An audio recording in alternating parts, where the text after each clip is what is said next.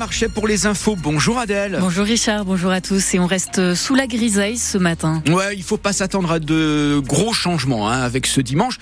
Et je dirais même plus qu'il y aura un peu plus d'eau. Jusqu'à 25 mm de pluie attendue notamment euh, en fin d'après-midi. On y revient à la fin des infos.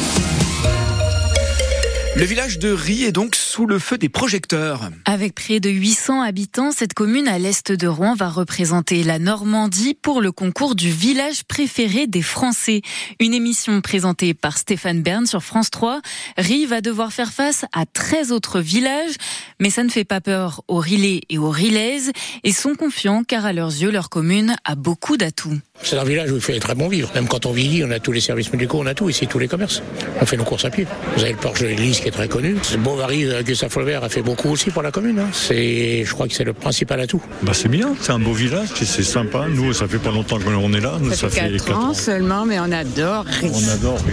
Il y a tout. Il y a tout ce qu'il faut. Il y a tout ce qu'il faut. On habitait en campagne et donc on a, c'est vrai qu'on a voulu habiter Rie parce qu'on a tout sur place. C'est encore un village authentique. Oh, c'est un joli village qui est resté euh, dans son jus. On va, on va voter pour Rie. Il faut, il faut. Hein. Bah oui.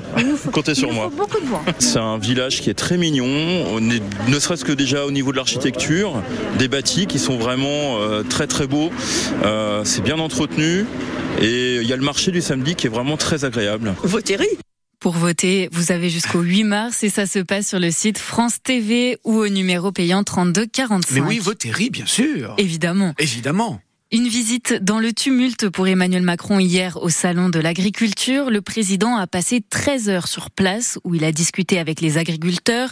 Après s'être fait huer et siffler, il a annoncé un accompagnement des exploitations les plus en difficulté et des prix minimums de vente pour les produits des agriculteurs.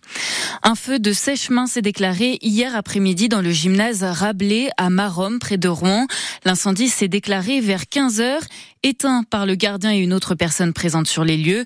Une trentaine de personnes ont été évacuées avant l'arrivée des secours. Cinq habitants vont être relogés par la mairie après l'incendie d'un immeuble hier matin à Elbeuf. Les pompiers ont été appelés un peu avant 11 heures pour des fumées qui se dégageaient du deuxième étage d'un bâtiment rue du Moulin Saint-Étienne. Une trentaine d'habitants sont sortis spontanément en voyant les fumées. Environ 320 personnes devant l'hôtel de ville de Rouen hier après-midi pour dénoncer la guerre en Ukraine déclenchée par la Russie il y a pile deux ans.